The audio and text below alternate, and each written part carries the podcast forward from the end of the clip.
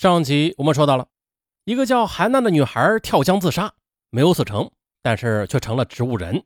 韩娜的母亲最终又了解到了，这女儿之所以自杀，是因为啊，她做了别人的小三儿，对方又不肯离婚，她呢是为情所困而选择自杀的。这一切都是从韩娜的邮箱里边了解到的。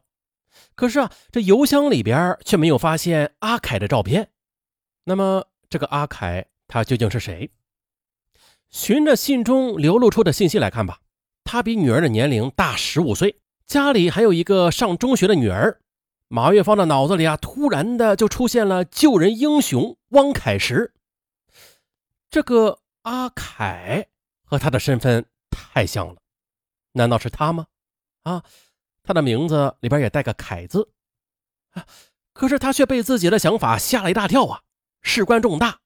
仅凭邮件是不能完全的肯定的，而且这汪凯石是个有身份地位的人，更不能随便的去怀疑他。不过呢，在女儿的信中还反复的提到了一栋小别墅，邮箱里有一个地址。哎，这房子它是怎么回事啊？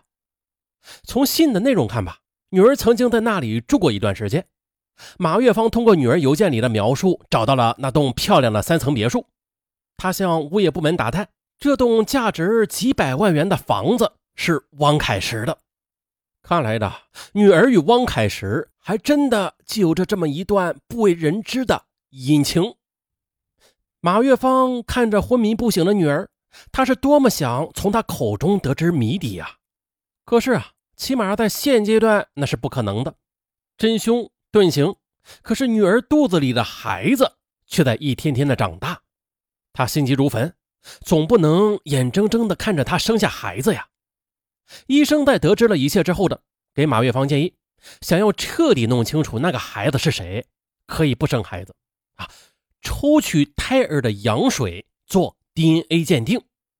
还是一句话便提醒了马月芳：对呀，女儿不能说话，那么就要她体内的孩子来说话吧。孩子身上永远都保留着来自父亲的生物信息。于是，马月芳决定了为女儿做引产手术，并且决定请医院采取措施抽羊水来认亲。十月二十三日，医生给昏迷中的韩娜做了引产手术，并且对羊水进行了 DNA 检测。这检测结果出来了，马月芳松了一口气。但是啊，如何找到父亲的 DNA 呢？他再次找到了医生，医生说这也不难。只要提供血痕或者带毛囊的毛发，就可以检测了。啊，马月芳的脑海里立刻的就闪现出了汪凯石的影子。这个最大的嫌疑人，在救了女儿之后，一直就很少出现过。如何得到他的痕迹啊？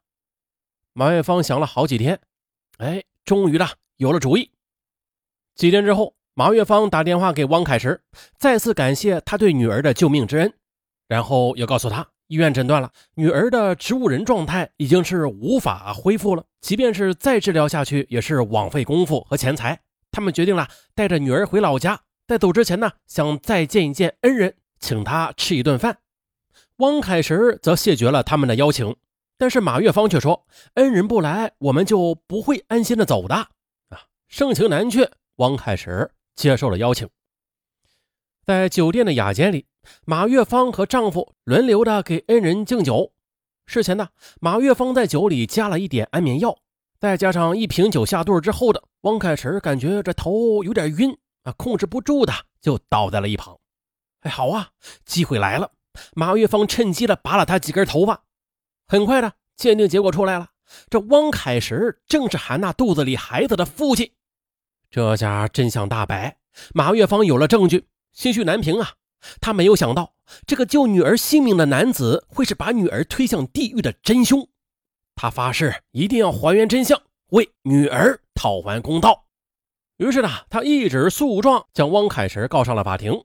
他说呀，汪凯石对女儿的自杀负直接责任，是导致女儿成为植物人的罪魁祸首，要求其赔偿女儿医疗费和精神损失费一百万。随后呢？他又将真相报告了市见义勇为基金会，并且将女儿邮箱里的来往信件、医院对韩娜和汪凯石的 DNA 的检测报告全部的都公开了。在法庭，和见义勇为基金会调查过程中，汪凯石开始是拒不承认的，反而咬定了这马月芳是诬告自己，并说自己从来没有做过什么 DNA 鉴定啊，马月芳的鉴定结果纯属是子虚乌有的。于是马玉芳申请法庭对汪凯石做鉴定，法庭在审查了大量的原始证据之后的认定，汪凯石他有做 DNA 鉴定的义务。如果汪凯石在一个月之内无法提供与韩娜·泰尔没有关系的证据，那么原始证据就有效。一个月很快就过去了，汪凯石并没有提供有力证据，案件还没有最后宣判。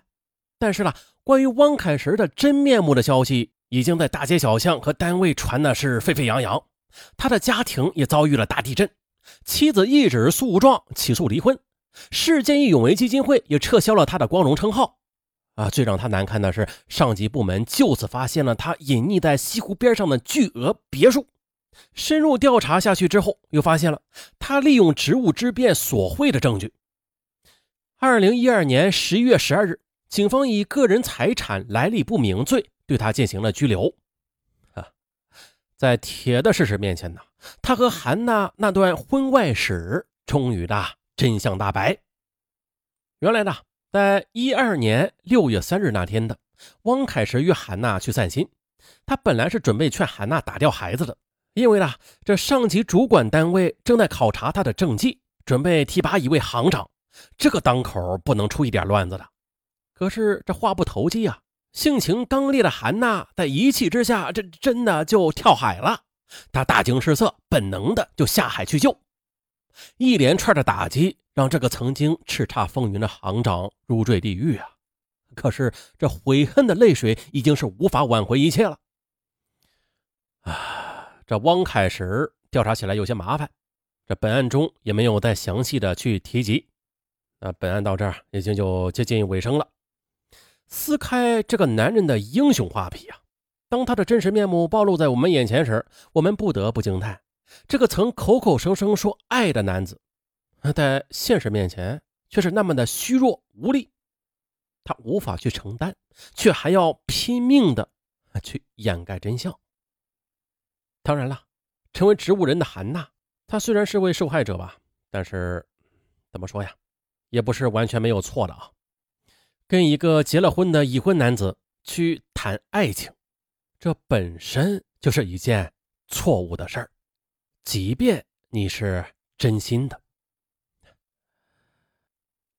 好了，本期案子就到这儿，咱们下期再见。